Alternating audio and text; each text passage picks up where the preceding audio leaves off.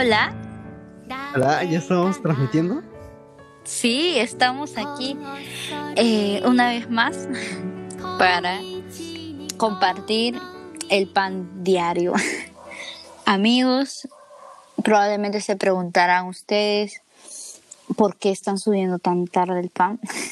Pero bueno, eh, estamos aquí, lo vamos a hacer. Hemos tenido algunas circunstancias internas que nos impidieron grabar muy temprano, pero no queremos dejar de eh, cumplir con el, con el pan de hoy.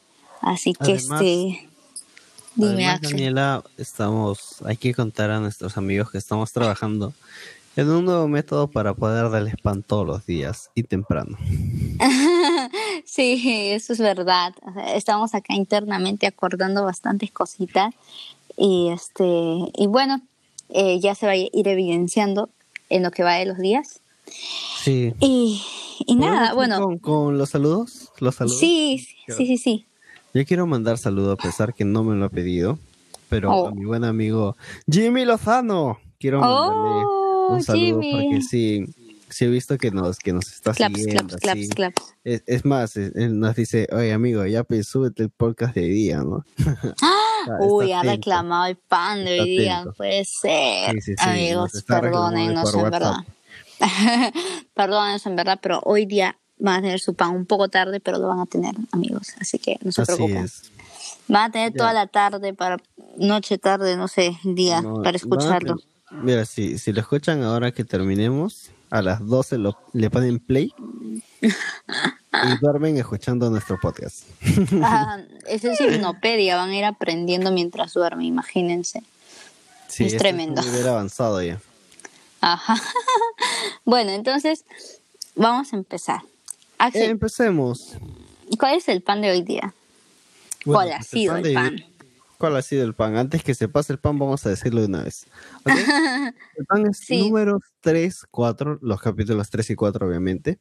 Y Marcos capítulo 12, del versículo 18 en adelante. 28. 28. Ajá, sí, de 28 en adelante. Así es. Y eh, bueno, entonces vamos a empezar con el libro de números. Acompáñenme todos, por favor. Vamos a números. Vamos, que yo te acompaño. 3 y 4. ¿eh? Vamos. Muchas gracias. bueno, estos dos capítulos eh, confieso, bueno, les confesamos que también tenían bastantes datos y al principio nos pareció como un poco eh, hasta tedioso, ¿no? Sinceramente. Nos ha bastante. Ajá, porque a veces uno dice, wow, entre tanto datos, señor, tú me vas a hablar, o sea, no, hasta podemos pensar eso, ¿no? Eh, ¿Qué puedo sacar de aquí? Pero este, el señor habla aún en pequeñas cosas, no es solo cuestión de meditar y de otra vez acercarse ¿no? a la palabra y reflexionarlo más y a saber que el Señor te va a hablar. Y es así como nosotros llegamos a, a ver algo que, bueno, al menos nos llamó la atención bastante, bastante, que es eh, el tema de el rescate de los primogénitos. Así es. Y eh, que está bueno en el capítulo 3, del 40 al 51, es todo este episodio del rescate de los primogénitos, donde eh, contextualizando, Dios empieza a hablarle a Moisés acerca de la función de los primogénitos, ¿no? de que ellos vendrían a representar a todo el pueblo, ¿no? a los primogénitos de todos los hijos de Israel, ellos iban a representarlos, ¿no? Delante de Dios. Y este y ellos, ¿no? iban a constituir el rescate por cada una de esas vidas de los primogénitos. Ahora, antes de empezar, quisiera eh, compartir qué significa rescate, ¿no? En este contexto de números. Y para ello, pues me, bueno, me he servido de un diccionario de un diccionario bíblico donde habla que este término, que en eh, hebreo es kofer, eh, bueno, lo pueden buscar también en internet, la traducción de esta palabra es expiación. Eh, y dan algunas citas, ¿no? En las cuales está también el libro de números, donde se habla de esta expiación, ¿no? Y tiene mucho que ver con la redención. Ahora, en el Nuevo Testamento, eh, este término rescate, ¿no? También se iguala al término liberar. Y nosotros en el Nuevo Testamento vemos que Cristo se da a sí mismo en rescate de muchos. Eh, ¿Y qué hay entonces ahora con este tema de, los primogénitos siendo representantes de los otros primogénitos? Vemos, desmenuzando un poco, vemos la figura de los primogénitos levitas como esa figura del Cristo, ¿no? Eh, primogénito entre muchos y primogénito también o de las primicias de la resurrección. Cristo también en el Nuevo Testamento cumple esa función de representar, ¿no? tanto como el levita en el Antiguo Testamento. Ahora, en el tema de Jesús, la representación eh, vendría a ser en el contexto de la cruz, ¿no? donde Jesús representa ¿no? a cada persona en esa cruz ¿no? y toma los pecados de todos y muere ¿no? en esa representación. Ahora nosotros, como seres humanos, tenemos la facultad de creer o no, en ese sacrificio, en esa representación, y de tomarlo como nuestro, ¿no? O no. Y ya ese es otro tema. Pero volviendo a la, al Antiguo Testamento, ¿no? Ellos también, los primogénitos de los levitas, representaban, ¿no? Y rescataban, ¿no? Era el, eh, ellos servían como esa expiación, ¿no? Como hemos leído, ese rescate por aquellos primogénitos de los hijos de Israel. Y bueno, luego dice, si como no alcanzaban en número, en cantidad, para eh, rescatar ¿no? o representar o expiar a todos los primogénitos del, del, pueblo de Israel, se dio de otra manera ¿no? un cierto monto para poder rescatarlos. Pero eh, el trasfondo es aquí, ¿no? El de la el de la figura y la analogía que nos hace el Antiguo Testamento de lo que luego vendría en el Nuevo Testamento, ¿no? Con la figura de Jesús. Sí, vemos. Y sí, decir de que desde acá ya vamos viendo las primeras pinceladas que va dando Dios acerca del sacrificio que va a dar mucho más adelante. Desde acá ya va revelando poco a poco. Y esto es, va reafirmando con lo que venimos diciendo ya en, en, podcasts anteriores, de que Dios se va revelando poco a poco a su pueblo. No es que de, de, la nada les da toda la información, sino es paulatinamente. Igual como vemos que Adán y Eva no fue como que le dio los diez mandamientos. O sea, ellos no conocieron eso. Fue poco a poco que la revelación va viniendo claro, la revelación es progresiva, ¿no? y, y personalmente yo no había visto esta, este tema del rescate de los primogénitos más allá como que un dato, ¿no? Pero ahora que luego que lo he meditado, me he dado cuenta de esta, de esta figura, ¿no? Este, de Jesús aún en ello, ¿no? Y, y, y ahora es tan cierta esa frase que que hemos aprendido, ¿no? Que el Antiguo Testamento guarda figuras y sombras de lo que iba a venir, ¿no? Con, el, con Jesús, el cumplimiento de la palabra. Y es, y es muy cierto, ¿no? Si uno se pone a meditar, y como el día de ayer meditábamos sobre el sacerdocio, ¿no?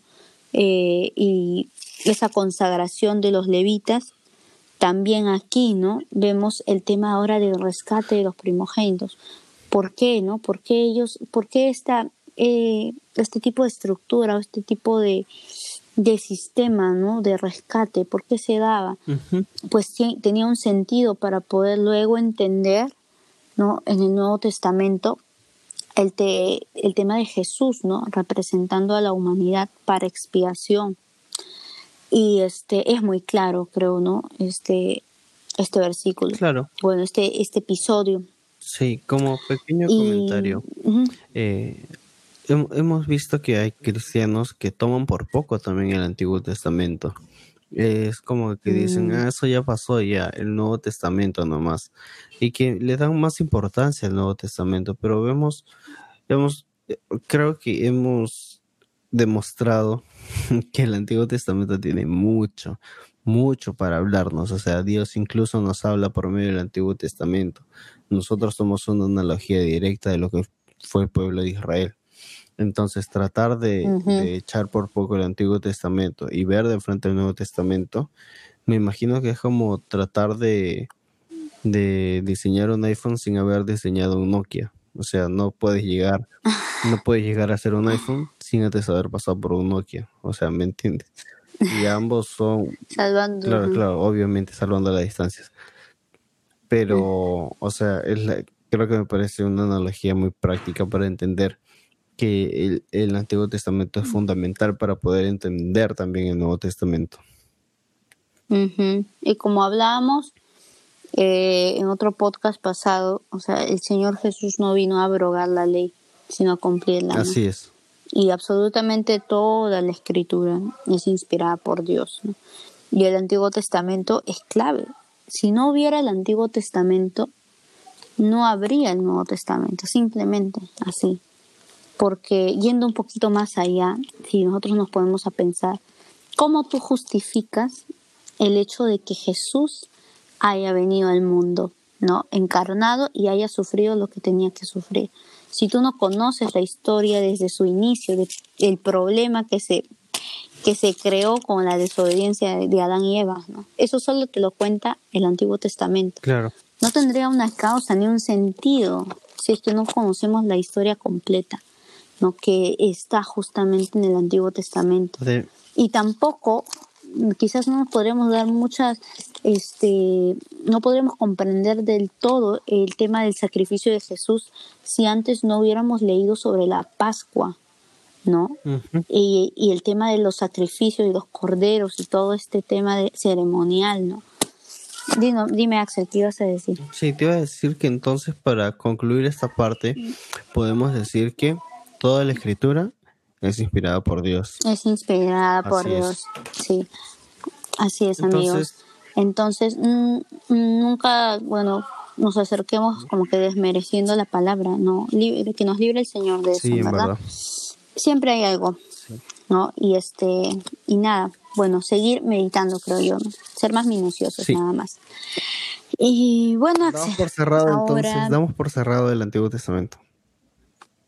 Sí, damos por cerrado este tema. Por hoy, solo por hoy. Y vamos a pasar, solo por hoy, y vamos a pasar al Nuevo Testamento. Al Nuevo Testamento. Al libro. Marcos 12. Eh, yo también estoy yendo ahorita. Ah, muy bien, pero yo ya te gané, ¿sabes? ¿Viste que ya me A ver, Marcos 12.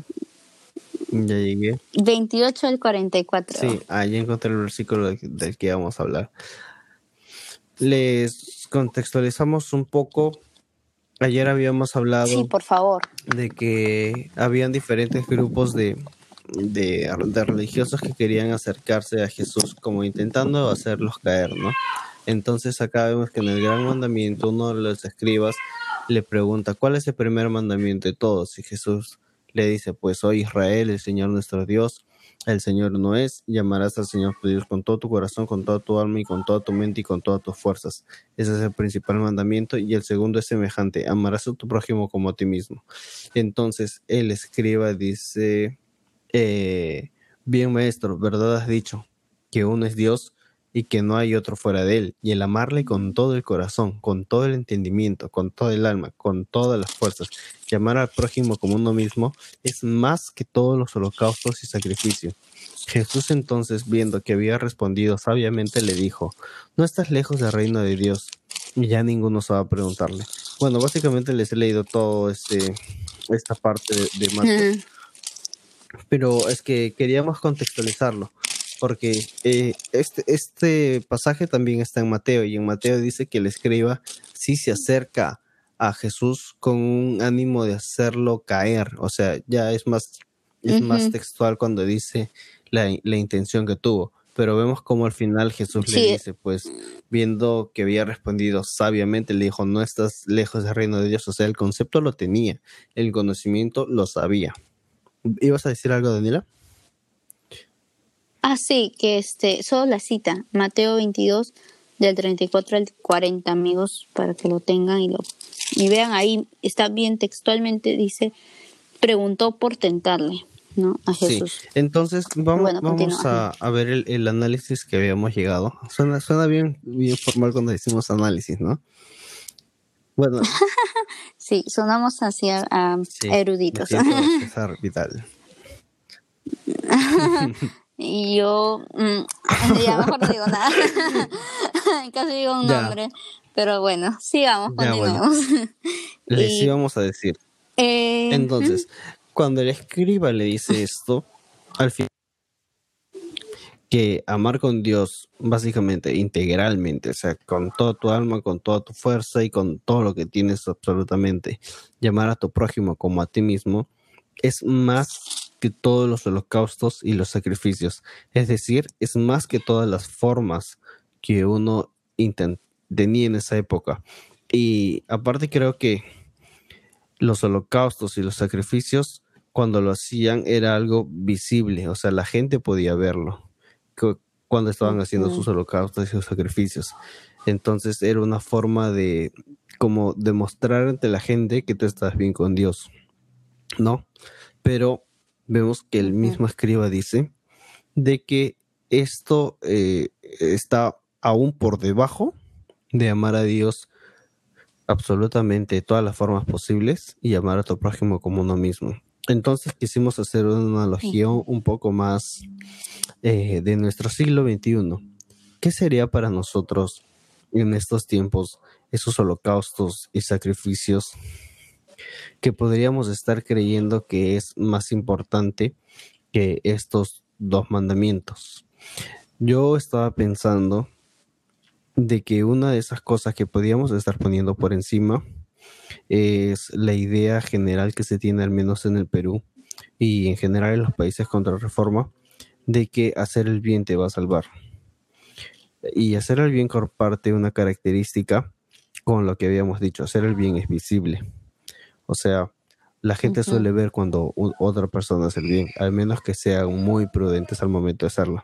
Pero mm, no hay forma en que tú hagas el bien y que puedas como que ganarte la salvación.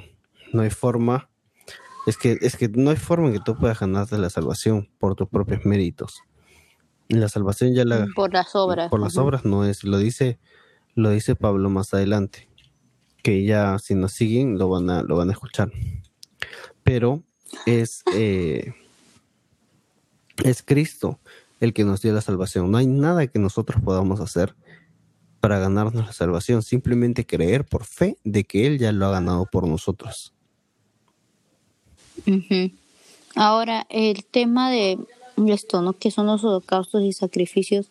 El holocausto y el sacrificio, como bien decía César, era algo visible y algo que significaba eh, eh, estar apto ¿no? ante Dios, un tema de estar eh, acepto para Él.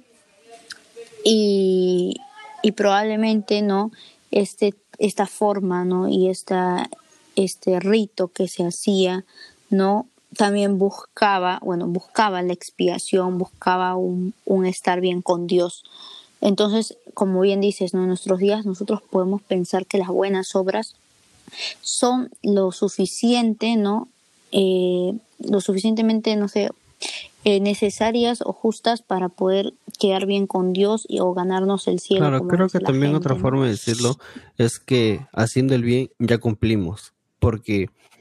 Como que ya Claro, porque el tema de los holocaustos y los sacrificios era una medida cumplidora también, porque con eso supuestamente ya todo, todo eras limpio. Claro, o sea, en ese contexto ese eso era el, procedimiento que se tenía que hacer. Y aparentemente era lo único que tenías que hacer.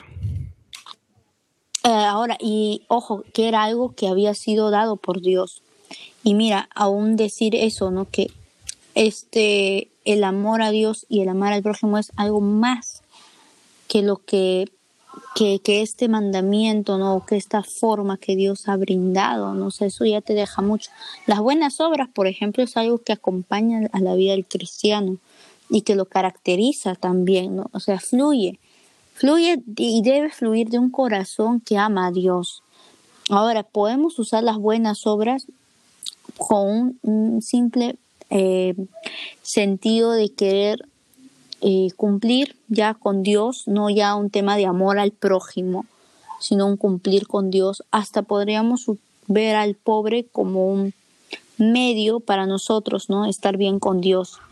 No, eh, no ayudar al pobre por sí mismo y por amor a Él, sino porque eh, buscas quedar bien con Dios, ¿no? Y al, y al pobre le das, bueno, ya, y esto y otro, porque se tiene que hacer, ¿no? Y no debería ser así, ¿no? El orden es eh, el amor a Dios, ¿no? Y el amor al prójimo, lo que debe mover y debe ser el, el, motor, ¿no? De las buenas obras, por ejemplo. Claro, las buenas obras. Y algo que yo también... Sí, las buenas obras llegarían a ser una consecuencia de ese agradecimiento por la salvación que nosotros recibimos. Ya entendimos que fuimos salvos y debido a esa felicidad, a ese gozo que tenemos, nos nace hacer buenas obras. Así es. Y este otro punto que yo quería tocar era el tema también de nuestro servicio en el templo, en, un, en un este ámbito especial, ¿no? Adiós, ajá, congregacional, ¿no? Adiós. Que también muchas veces se puede pensar que esto ¿no? Es como que lo primordial y dejan a un lado, ¿no? Temas como el amor al prójimo o el amor a Dios. ¿Y a qué me refiero? Por ejemplo, ¿no? A ti se te es encomendado servir de, no sé, un ministerio como el de los adolescentes o el, el de los jóvenes, ¿no? Donde se les brinda enseñanzas y todo eso a los jóvenes y a los chicos.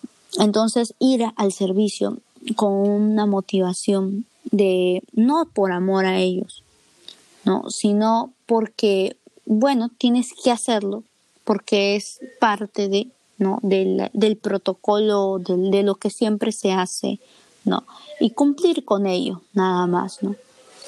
Aunque, aun cuando toda tu vida tú la entregaras a servir en esto, ¿no? Pero si tú no tienes amor hacia esa gente, ¿no? O amor, y amor a Dios, que es lo principal. Eso realmente eh, estás, eh, estás poniendo, ¿no? Prioridades eh, a la inversa, ¿no? O sea, está siendo importante algo que no debería ser como que el foco, ¿no? De cumplir nada más, ¿no? O porque esto siempre se hace, lo hago, ¿no? Y voy así con esa mentalidad a, a servir, ¿no? en este ámbito este, eclesial, sino que eh, más allá de eso, ¿no? lo que motiva, lo que debe motivar es el amor, el amor a esas personas, ¿no? el amor a Dios, ¿no? que, te, que te mueve ¿no? a dar un servicio con excelencia. ¿no? Y ahora, bueno, también fuera de la iglesia nosotros servimos a Dios, ¿no? Pero ahora, claro, eso podría ser nuestro holocausto y nuestro sacrificio, porque estamos entregando tiempo, estamos entregando recursos y piensas que ya por dar esos recursos de tu tiempo, no sé, materiales también podría ser, ya tú estás bien con Dios y estás cumpliendo. No, ojo, eso no es lo que Dios te está demandando, que, le, que des tantos recursos, sino que ames tú, ames a, lo ames a Él y ames al prójimo. Eso es lo que Dios demanda, más que todas las cosas que tú puedas hacer para, no sé, sorprenderlo a él. Sí, mira. ¿no? Eso es algo que debemos meditar bastante. si logramos interiorizar que nunca es suficiente lo que podemos darle a Dios, o sea, no hay forma en la cual en, en la cual nosotros podríamos llegar a decir, listo Dios, te di suficiente. O sea, no, no existe ese punto. Si llegamos a entender mm. que ese punto no existe en el, que digamos, Dios, ya te di mucho. Entonces creo que nos ahorraríamos bastantes problemas de rebeldía en el corazón, incluso de carga, porque cuando uno siente que ya le dio bastante a Dios, e incluso tiene que darle más ahora, dices, ya pues por favor, ya te di un montón, ya puedes llegar hasta ser mm. un poco irreverente, decir qué más quieres. O sea, pero... Y ahí van haciendo raíces de... de... ¿Cómo se dice? Se me fue el nombre. Raíces de amargura, es lo que estaba buscando. Entonces te puede llegar a dar raíces de amargura y creo que nadie quiere llegar a pasar por eso porque eso va a terminar en odio y al final vas a terminar peor. Claro, en un estado mucho peor del que saliste, ¿no? Así que em, esto es muy importante, ¿no?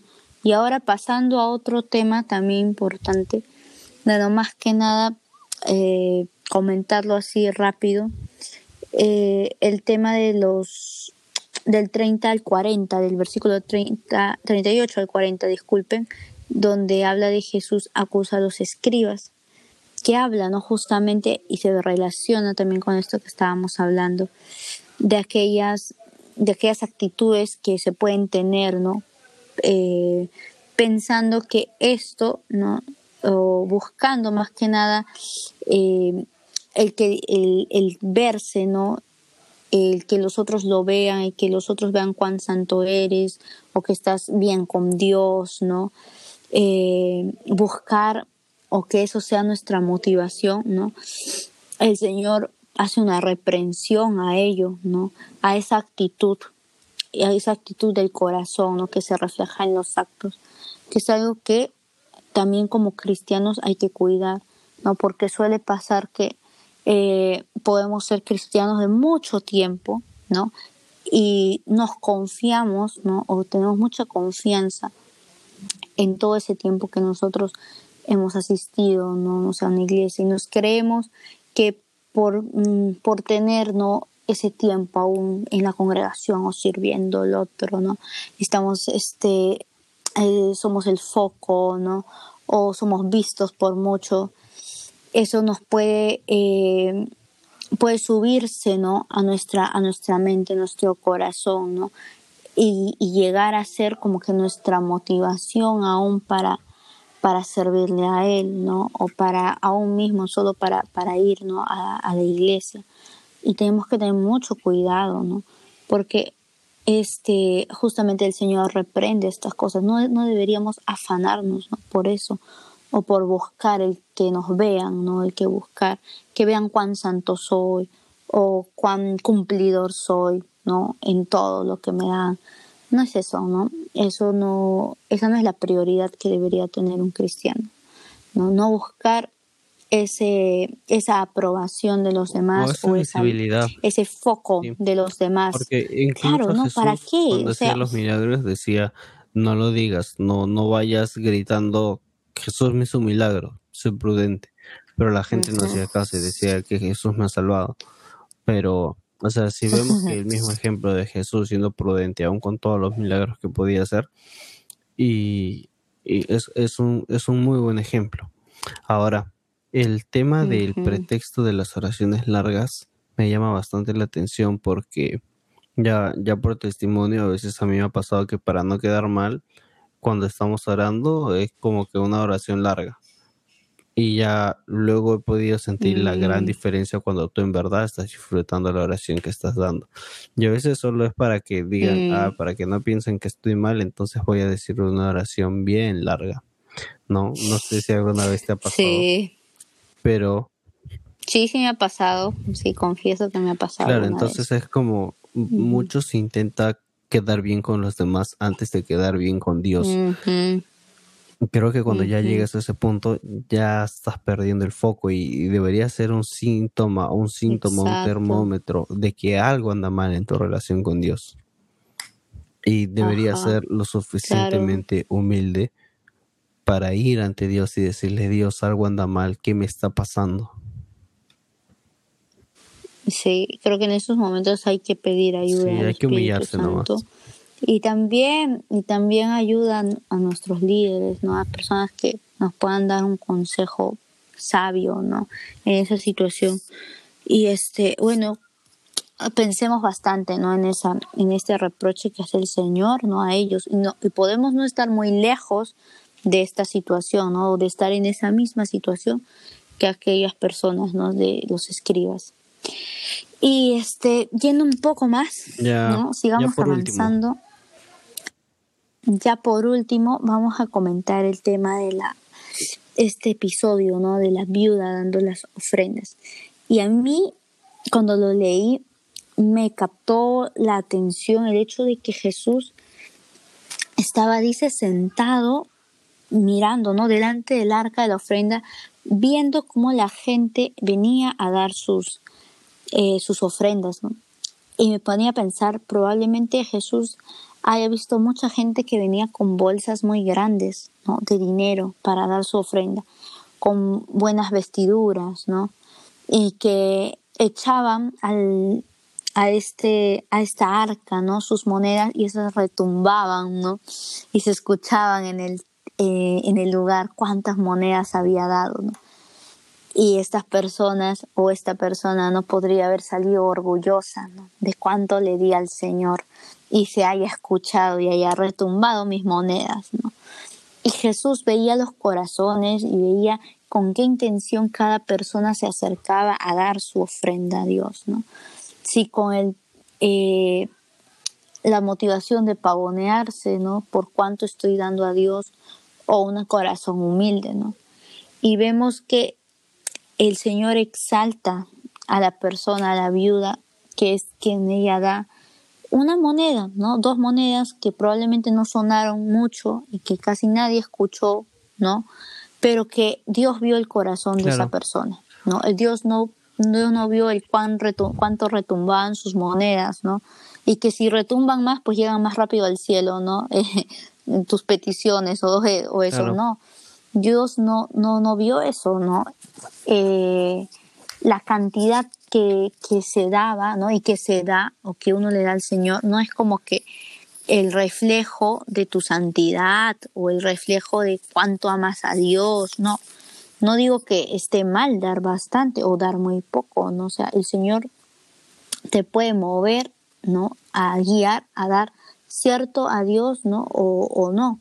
Pero es un tema más de tu corazón, cómo tú lo das, ya sea poco o mucho. Si es mucho, no lo des, ¿no? Cuidar de no pensar que la cantidad que tú das es refleja la santidad que tú tienes, ¿no?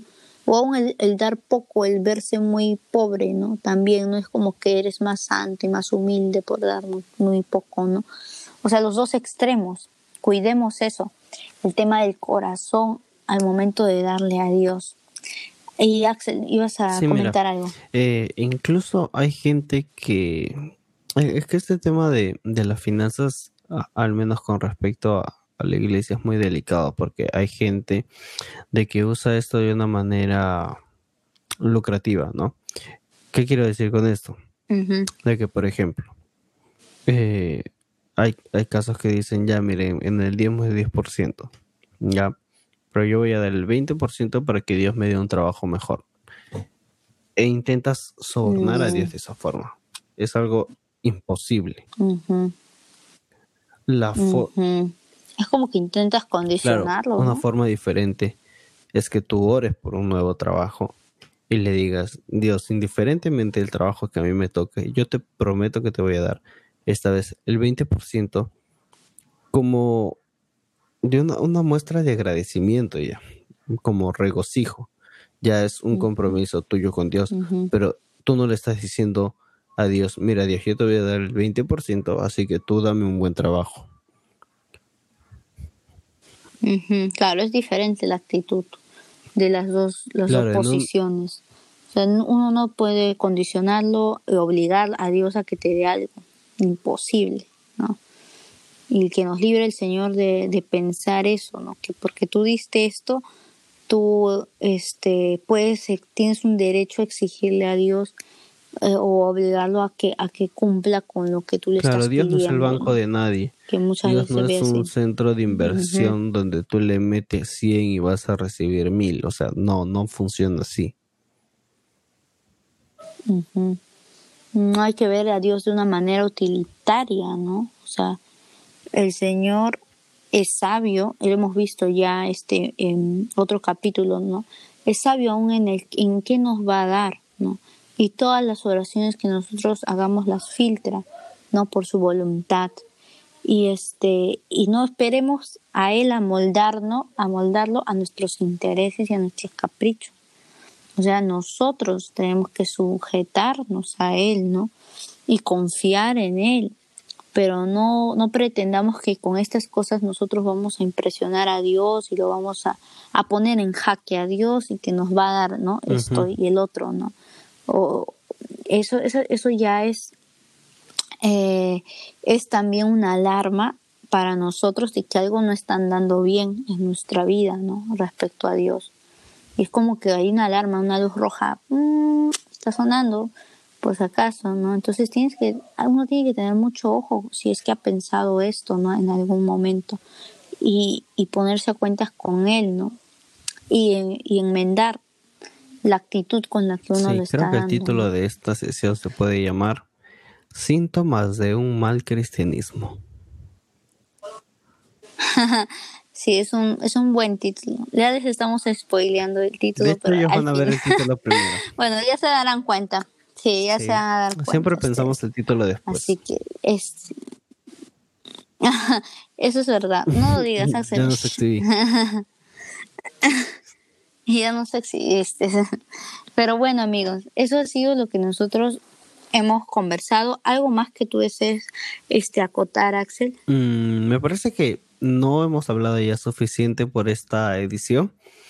De hecho, hay puntillos que los hemos pasado de largo porque si los si ahondamos en esos puntillos es como que nos expandimos a dos horas. no era más que un programa de César Sí, sí, Vidal, es no verdad. es nuestro afán llegar a ese punto. Sí, es verdad. Pero les animamos a que justamente hagan ese mismo ejercicio, ¿no? Y probablemente ustedes tengan algo más que compartir respecto a lo que han leído también de estos, de estos eh, versículos. Y nos encantaría que nos puedan hacer llegar Miren. también sus comentarios, ¿no? O qué les habló el Señor, ¿no? Respecto a esta les lectura. comento que estamos en YouTube, entonces en YouTube ustedes tienen la posibilidad de comentarnos. Y de hecho no tenemos un millón de seguidores y vamos a... no, no tenemos un millón de amigos tampoco. Entonces, estamos seguros que vamos a poder ver cada comentario. Bueno, estaremos muy ansiosos ¿no? y muy expectantes de recibir sus, sus comentarios respecto a lo que ustedes le han leído, respecto a lo que Dios les ha hablado. Y, este, y bueno, esta es la edición por hoy, una edición nocturna, una edición, una edición de, de- de lechuzas, ¿no? Eh, así que este, eh, vamos a concluir hasta aquí. Y bueno, esperen el episodio de mañana que va a estar muy bueno también. Escuchen este, medítenlo para poder ir con todo, ¿no? Al, Sí, al día de este- mañana. Y nada más. ha durado bastante, ya estamos rondando a los 40 minutos, así que podemos decir que es un pan baguette, ¿ok? Un pan bagel que estamos dando, sí, así es. ah, bueno, amigos, eh, espero que el Señor también les esté hablando bastante y que se estén animando también a seguir sus planes diarios, ya sea que tengan el de, no sé, el de la iglesia a la cual nosotros asistimos, que quizás varios lo tengan, o otros, ¿no? Otro plan que ustedes tengan, pero Ah, si son, no lo si dejen, son- como si siempre. son de otra iglesia, pueden perseveren. escribirnos y decir esto. Pueden mandarnos el plan que ustedes están siguiendo para seguirlo con ustedes. O sea, si, si desean, les mandamos ah, una fotito probablemente, sí, claro. ya para que también lo sigan con nosotros. Sí, me parece muy bien, o sea, con total libertad nos pueden decir y nosotros les podemos brindar ese dato.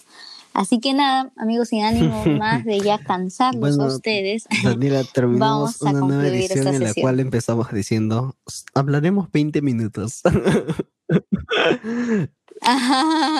sí, amigos, creo que nos todos los días nos comemos loros, en verdad, y este terminamos hablando mucho. Pero bueno, gracias por la paciencia de escucharnos y este solo que desearles un grandioso día, ¿no? Eh, a la hora que nos escuchen, tarde, mañana, madrugada, no sé, noche, medianoche. Adora que nos escuchen, que el Señor los bendiga y que eh, nos siga hablando. Hasta luego, amigos. Los amamos mucho y, en verdad muchas gracias por, por sus feedbacks, por compartir los posts. Eh, se ve ahí el amor que también nos tiene a nosotros. Así que los amamos mucho, amigos. Eso ha sido todo por esta edición. Hasta luego.